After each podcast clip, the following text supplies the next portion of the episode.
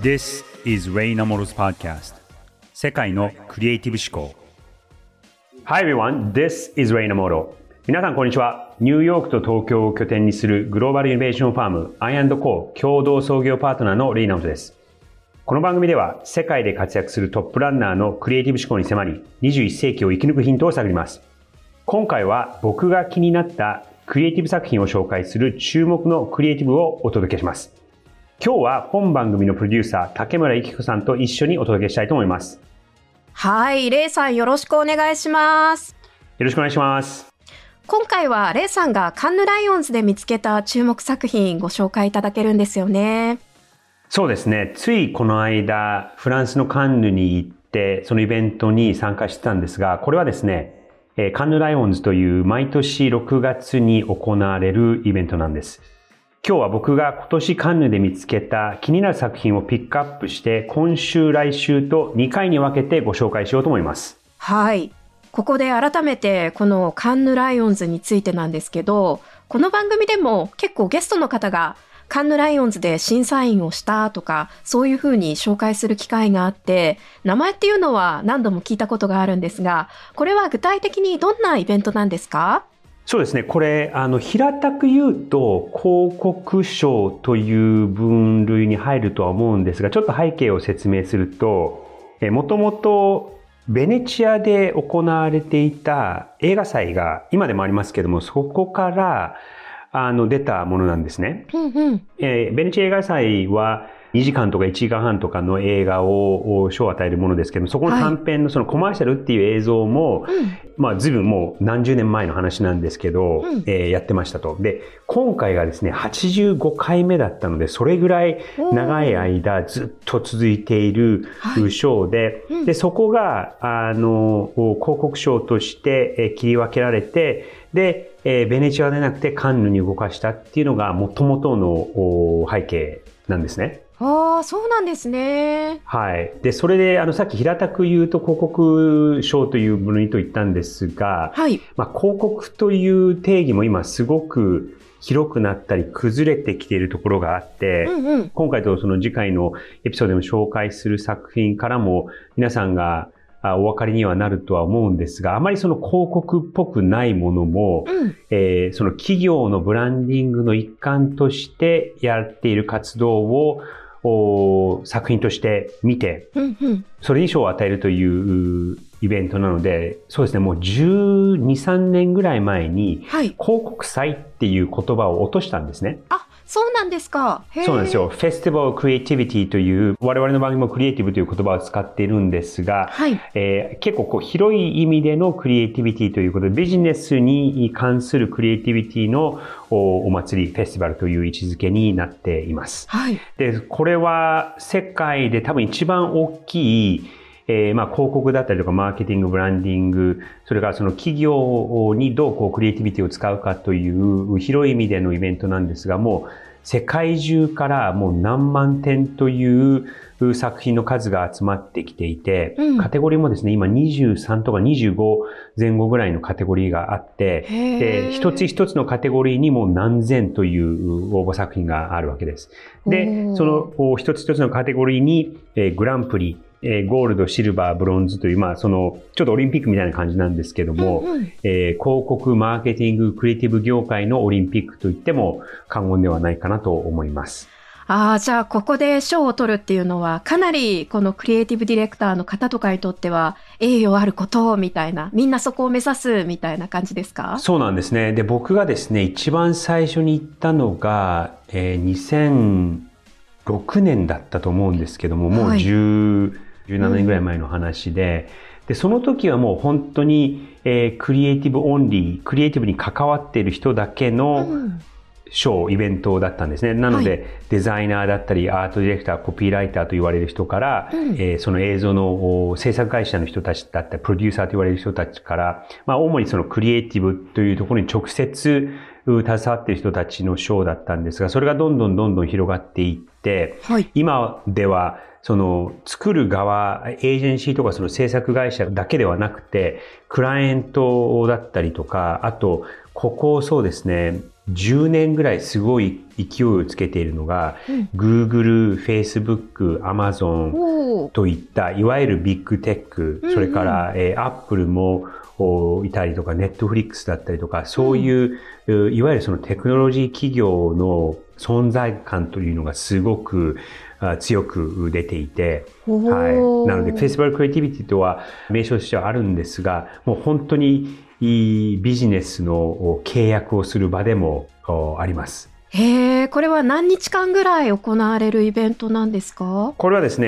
えっと、大体6月の3週目の1週間、うんうん。うんあるイベントですね。へえ、結構大型のもうお祭りウィークみたいな感じですね、一週間。いや、もうすごいですよ。あの、特にその、この業界に携わったことがない、もしくは行ったことがない人が行くと、え、こんな世界があるんだ、みたいな感じで、僕もですね、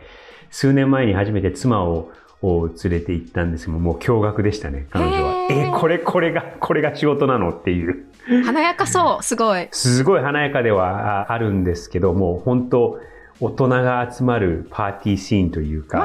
う、まあ、イベントは大体朝の9時ぐらいからそのセミナーっていうものがもう何十個何百個っていうのが会場でえーありまして、はい。で、カンヌっていうのは、まあ、南仏の街なんですけど、海沿いに大きい通りがこう、ぶわーっとあって、で、そこに、まあ、すごく高価なホテルがずらっと並んでいていて、はい。で、そのお片端にイベントの会場があるんですね。で、これは、カンヌ映画祭のお全く同じ場所で、同じ建物です。もう本当にレッドカーペットが階段にあって、へえ。はで、そのカンヌの映画祭が行われた数週間後にこのフェスティバルクリエイティビティがあるんですが、はい、あの、そのビーチ沿いには、こう、いろんなイベント会場がこう、設置されて、はい。はい、華やかではありますね。じゃあ、あの、そこに出店している人たちもかなり力を入れて、あの、やっているようなイベントなんですね。そうですね。企業によっては、あの、いわゆるその、えクライアントにアピールする場でもあるので、もうここにもう、えー何千万、下手したら何億もかけて、メインの会場以外にそういうステージとかが作られるんですけども、すっごい力を入れてお金もかけている企業ももう本当たくさんあります。そうなんですね。そんなたくさんの作品の中から、レイさんがどの作品をピックアップしてくれるのか、とても楽しみです。今回はですね、ウクライナ侵攻による難民の支援に関する作品を紹介しようと思います。それでは早速行きましょう。So, let's get started.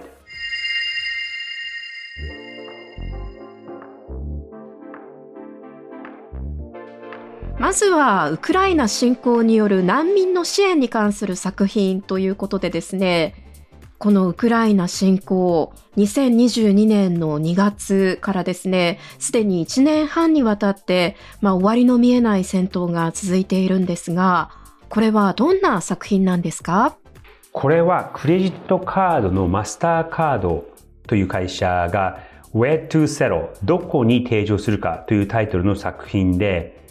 ウクライナからポーランドに難民としてやってきた人たちがまあ自分の地元ではないので土地勘がない、うん。そういうところにどこに住んでいいかだったりとか、あとどういう仕事があるかとか、うん。そういうもう本当基本的なところで、そういうその新しい場所に行った時に、どうやって新しい生活を始めることができるかっていうことをを支援するという、取り組みなんです。はい。で、これはどういう仕組みになっているかというと、うん。マスターカード自社が持つデータと、えーポーランドの中央統計局のデータを組み合わせて開発したもので、えー家族の人数だったりとか、うん。あ希望の仕事、まあその人の手にも職を持っている人だったらその人に合った仕事だったりとかを、うん。えーその住むのに適した地域があ表示されるんですね。へで、これ、れもですね、うん。あの、賢いなと思ったのは、はい。ただ例えばそのあのワルシャワみたいな大きなう都市だけではなくて、うんえ意外と食の可能性ってえ郊外にあったりとか地方の町にあったりするんですって。はい。で、そういうのってなかなかオンラインで情報はつかめるかもしれないんですけども、こうバラバラしていて、うんなかなかこうつかみにくいとうん。全員がね、首都に行っちゃってもね、仕事の奪い合いみたいになっちゃいますもんね。そうそうそう。なので、そういうところもやっぱりそのマスターカードみたいな、あ結構こう規模がある、うん企業、うんプラスそこがこの政府の、えー中央統計局とこう協力し合うことによって民間、うん企業とそういう政府の企業の力を合わせて、うん。えー結構まあこう隅々まで、えー目のお届かないところでも、うん。そうやってデータで浮き彫りにして、えー情報として提供するっていう、まあ、冒頭にも言ったみたいに、広告っていう定義では、あまりなかなかこう、まとめきれない。活動ですよね。そうですね。支援活動の一つですね、これは。そうそううんそう。で、別に、えーこれ有料のサービスではなくて無料のサービスで、うんえーで、まあ、あの、背景にあるのは、もしかしたら、その、使った人が、えーマスターカードの会員になってえーくれるとか、そういうのはあるとは思うんですけども、うん。あの、サイトとか行ってみると、別にそこは全然押してなくて、その、ね、ここの、ここでクレジットカードに登録してくださいみたいな、そういうう営業的なところは全くなくて、もう本当に、えーその人の生活の支援をしたい。ううん。んで、そしてこのサービスを使って新しい生活を始めてえーくださいっていうところが、すごくなんかピュアで、うんえー本当に人のためになるような活動だなっていうのが感じられたので、この作品は、そうですね、今回、これはですね、え SDGs の部門があって、そのカテゴリーでグランプリを取った作品なんですね。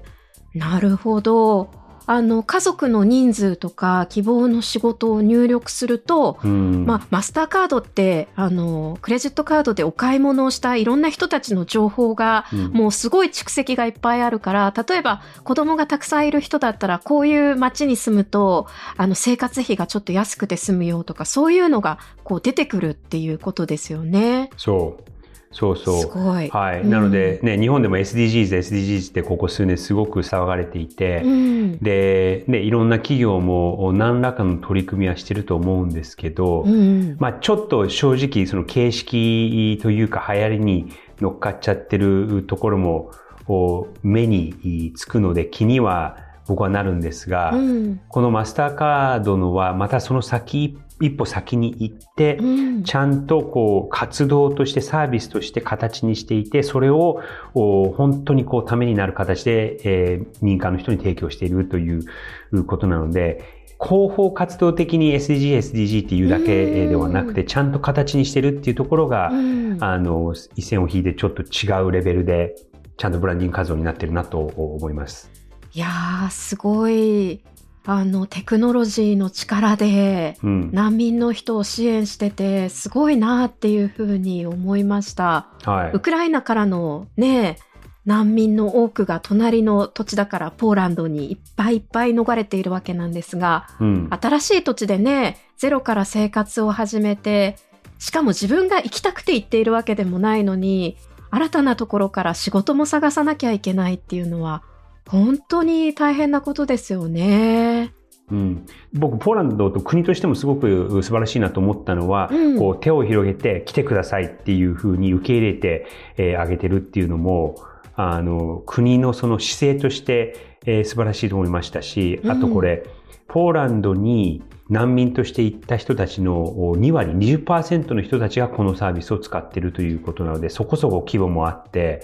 ただのそのちょこっとだけではなくて、ちゃんとこうスケールがあって、うんえー本当にためになってるっていうところも、あの、カンヌとかだと、うん本当にそのただ賞が取りたいだけで、全然こう実績がないのに出してる作品っていうのも正直少なくはないんですね。ああ、そうなんですか。そうなんですよ。うん。なんですけど、うんこれはちゃんと結果も出ていて、うんえー本当に形になっていて、ためになってるっていうところも、ただのこのアピールだけじゃないっていうところが、あいいなと思いました。大事ですよね。あの、もう何百万人、それこそうん1000万人以上とも言われる難民がポーランドには行っているみたいなんですけど、受け入れる側のポーランドとしてもですね、難民の生活を一気にそんなに大量にケアしなきゃいけないということで、そんな経験これまでしたことないわけですよね。うんそういった困難に挑戦しなければいけないわけですから、自分たち自治体でできないことをこのマスターカードの Where to Settle というアプリを使って、難民を支援する側にも非常にね、役に立つサービスなんじゃないかなっていうふうに思います。そうですね。もう本当にう、ん。あの、あまり派手ではないうん。活動なんですけど、うん。僕は逆にそこがあいいなと思って、やっぱりその広告とかマーケティングとかブランディングというと、なんかかっこいいこととか目立つこととか、うん。特にマーケティングっていうのはね、認知度を上げるとか認識してもらうっていうところが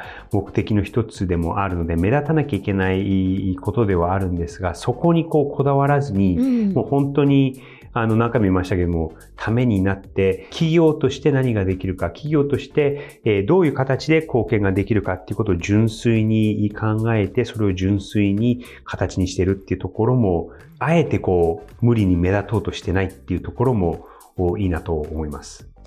いやー、本当に地に足のついたサービスというか、うん。あの、仕事が見つけやすい土地に住むことができれば、難民の人たちだって、うん。早く生活を立て直すことができると思いますし、うん。経済的にね、少しでも自立することができれば、まあ、あの、祖国が大変なことになってますし、戦争の終わりも見えないので不安はいっぱいだとは思いますが、うん。ちょっとでもね、そういう将来への不安っていうの和らぐかもしれませんからね、すごい、あの、難民の心の支えにもなるようなサービスですよね。そうで、そこがすごくキーポイントで、うんやっぱりその人間っていうのは、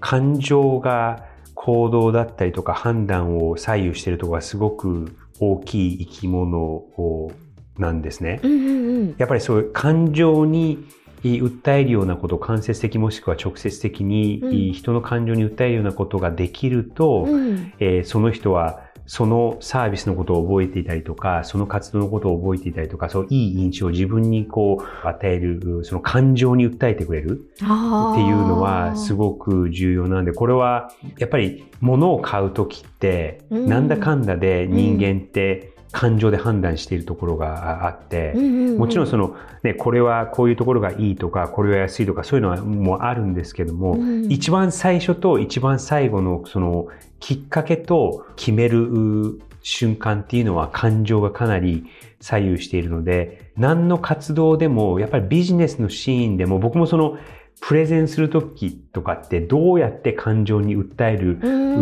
っていうことを結構考えていて、もちろんその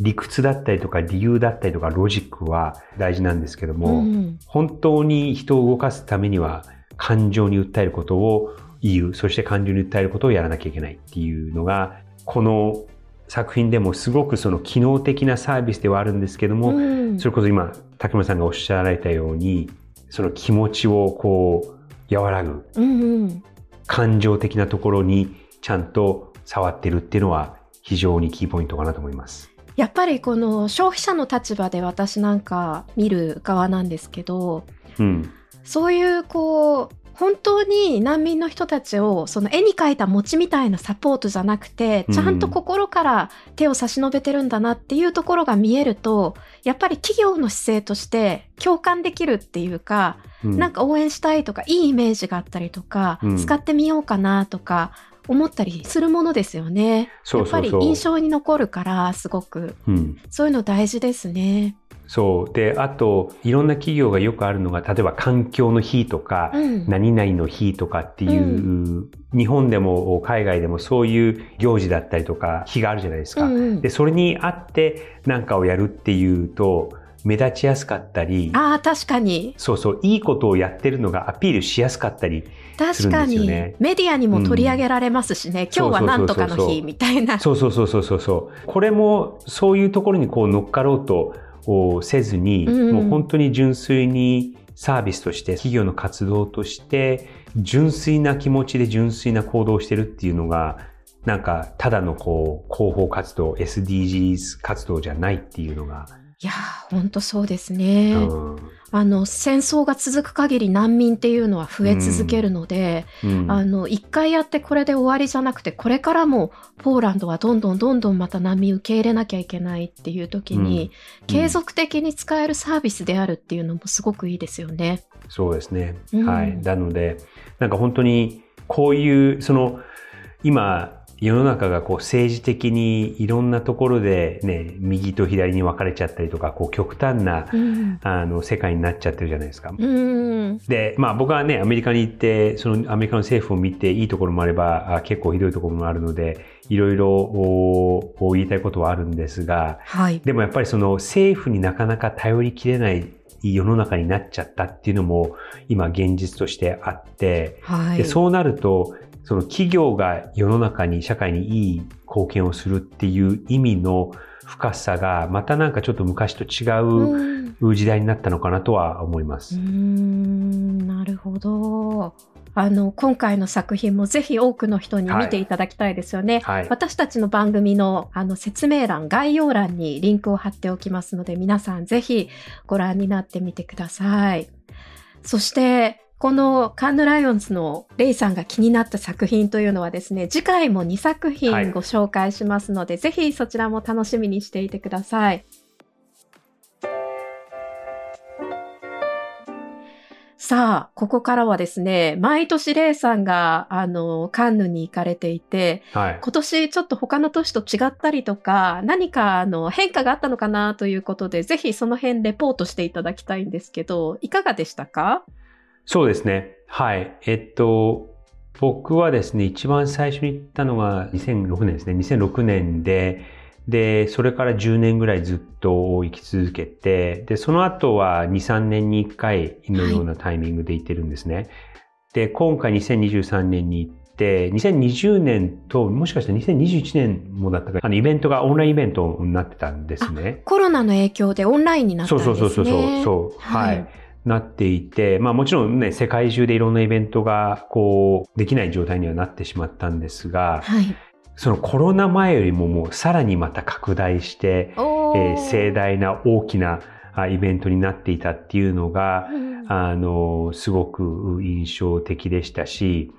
あの、いくつかあるんですけど、まず一つは、大体その毎年、今日紹介したロシアとそのウクライナの戦争の社会情勢とかがそういうところでこういう形にはい。目に見えたりとか浮き彫りにされたりとか、うん。あと今年あのずっとこうトピックとして取り上げられていたのがやっぱり AI ですね。おー、AI。もうそこら中で AI、AI、AI っていうもうセミナーだったりとか、まあ普通のこう会話だったりとか、あの AI をどうするかみたいな感じの雰囲気がもうほんとすごかったんですよね。はい。ただ、その一方、面白いなと思ったのが、AI、AI っていう風には騒がれてはいるんですが、まだその本当に、あ、これは新しい使い方だなっていうのが意外となくて、おうーん。あのーなんか例えばその何かを効率的にやるとか、結構その細々としたところで、今までまあ AI だったりとかアルゴリズムと言われるようなことで、その効率化を図ってきた作業とかの延長線上の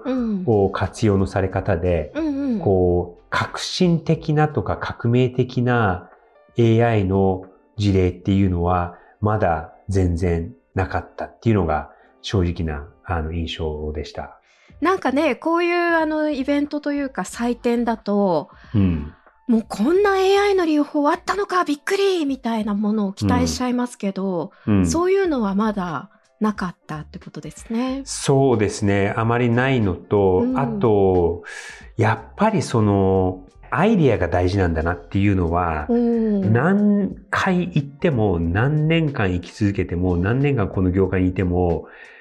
やっぱりアイディアありきっていうのは、もちろんそのテクノロジーが優れてるっていうことは、あの、大事で、えーたまに、え、これってこんなすごいのっていうのは、ちょこちょことはあるんですけど、うん。ね、今回のその Where to Zero も、まあもちろんそのテクノロジーを使って可能になったあところが大きくて、10年前とかなかなかできないようなことではあったかもしれないんですが、うんでもやっぱりそのアイディアが何かっていうところが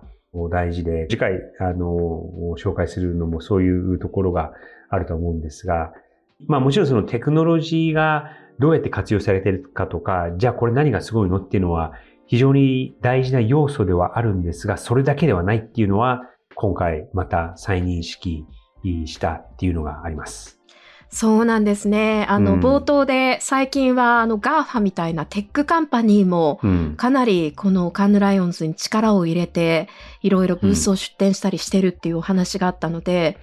それこそ何かこう、レイさんが今まで見たことがないようなテクノロジー見つけてくるのかなと思ったんですが、改めて感じたのはやっぱりテクノロジーっていうことよりもアイディアの重要さだったっていうことですね。まさにその通りですね。うん。あと、このカンヌで僕がこう長年生き続けている理由の一つは、特に若い人たち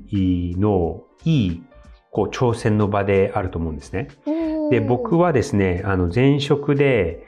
あの、フューチャーライオンズっていうイベントをカンヌの中でやっていたんですが、それ何かというと、はい。学生向けのコンペなんですよ。へで僕がそのカンヌに行き始めた2006年ぐらいの頃って、えー学生のそのコンペ枠がなくて、まあ、それを仕事にしているのプロの人たちのイベントだったんですが、うんえこれ、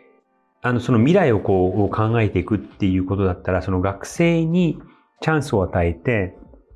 で、学生たちにアイデアを考えてもらうのもいいんじゃないですかっていうのをうんカンヌに提案したんですね。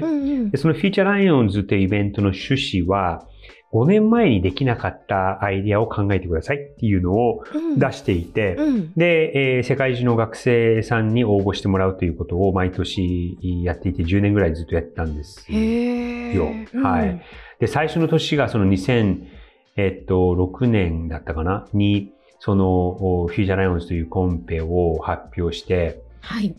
で、僕はずっと審査員、審査委員長としてそれをまとめていたんですが、で、毎年ですね、そのフューチャーライオンズではあ5組のチームを選ぶんですね。はい。はい。で、最初はまあ、ほんの数十点ぐらいしかあ応募がなかったんですが、僕が最後にそれを担当したのが2015年だったと思うんですけど、その時はもう何千ぐらいの応募数があってはいまあ、5つに選ばれるのは結構な難関だったんですが、ええ。その初年度2006年の時の、に勝ったチームの一つが、うん。えっと、ペルーからの。応募だったんですよ。うん。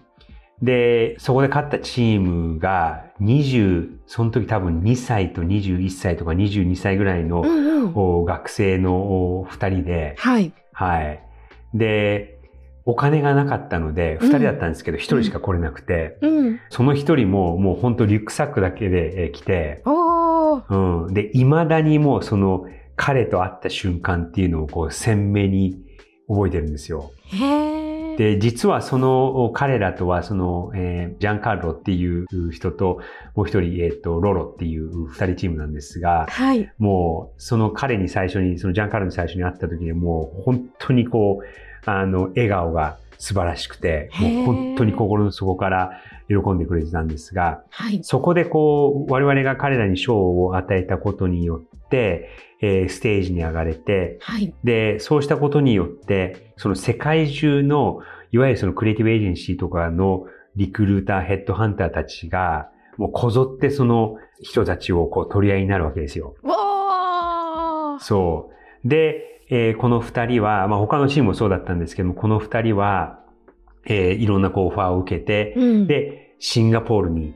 行って、へうん。ーで、そこでそういう機会がなかったら、うんシンガポールで仕事をもらえるなんてもう夢のまた夢みたいな。そうですよね。人生変わりましたね。随分。そう。で、その彼らからはそこでシンガポールに行って、で、シンガポールからアムステラムに行って、アムステラムからパリに行って、そして今、あの、ニューヨークに来ていて、ニューヨークに多分、そうですね、5、6年前ですかね。来ていてはい。で、えっと、数年前に自分たちのおクリエイティブエージェンシーを立ち上げたっていうことををしていて、で、未だに僕、あの、お付き合いがあるんですけど、はい。はい。あの、弟分みたいな感じで、えー数年に一回会ってアドバイスうくださいみたいなことを言ってくれて。へえ、素敵はいはいはい。はい。なのでやっぱりその、カンヌっていう場所が、まあ大げさな言い方をすると、うんある人たちのその人生を変える場でもうんあるので、はい。なので、いろんな意味ですごくいい影響を与えてる場でもあるかなとは思います。いやー、レイさんにとってもすごくうん。嬉しいことですね。選んだ人たちがそうやって頑張っていろんなチャンスを切り開いていって、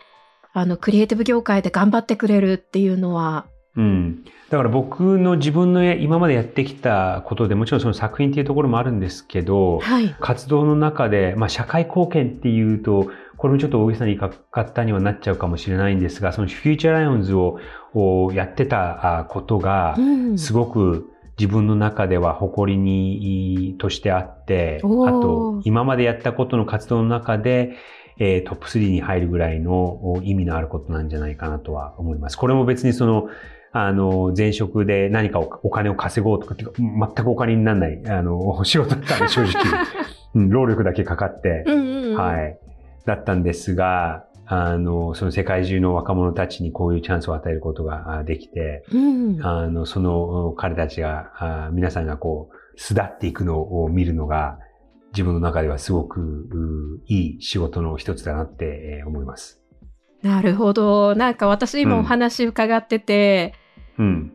いや、この番組も、あの、レイさんが、うんあの、聞いてくださる皆さんに、21世紀をクリエイティブ思考で生き抜くヒント、武器を渡したい。だからこの番組をやりたいんだっていうことで始まりましたけど、うん。あの、フューチャーライオンズでも、うん。まさに21世紀を生き抜く武器とチャンスを若い人たちに与えていたんだなっていう、レイさんは本当やってることに一貫性があってすごいなぁなんていうふうに思いました。ありがとうございます。なんかはい今言われて確かにそうだなって言われたので、あの、光栄です。そう言ってくださって。ね、この番組でも、ね、毎回いろんな方たち、トップランナーを呼んで、はい。様々なお話伺ってますけど、これからも武器を渡し続けたいですね。そうですね。いろんな形で、まあ、クリエイティブ思考っていうのは、あの、これといって、えーこれっていう定義があないもので、はいあの、まあ、こうやっていろんな人に話してるっていうのも、えーその人たちのお定義だったりとか、その人たちの経験によって、我々がなんか、あー今後、生きていく上での、そして、えーまあ、AI の時代を生き抜いていく、ん一つの武器に、もしくはヒントになればなと思います。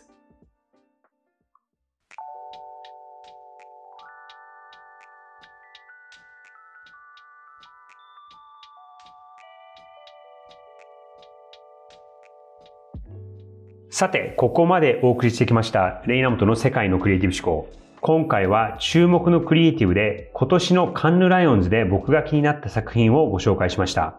次回も引き続きカンヌで見つけた作品を紹介しますので、ぜひお楽しみに。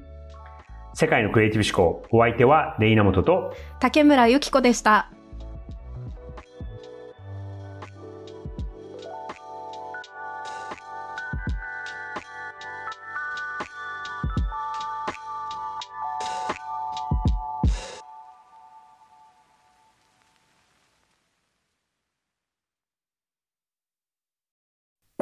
タルガレージは危険な海に最初に飛び込むファーストペンギンスピリットを創業以来大事にし続けていますこれから来る Web3 オープンソース時代を見据えたテクノロジーで新たなビジネスを生み出す仲間を募集しています番組詳細欄にあるリンクよりぜひご覧ください Web3 is here. Join us. Join the first penguins. New Context Designer, Digital Garage.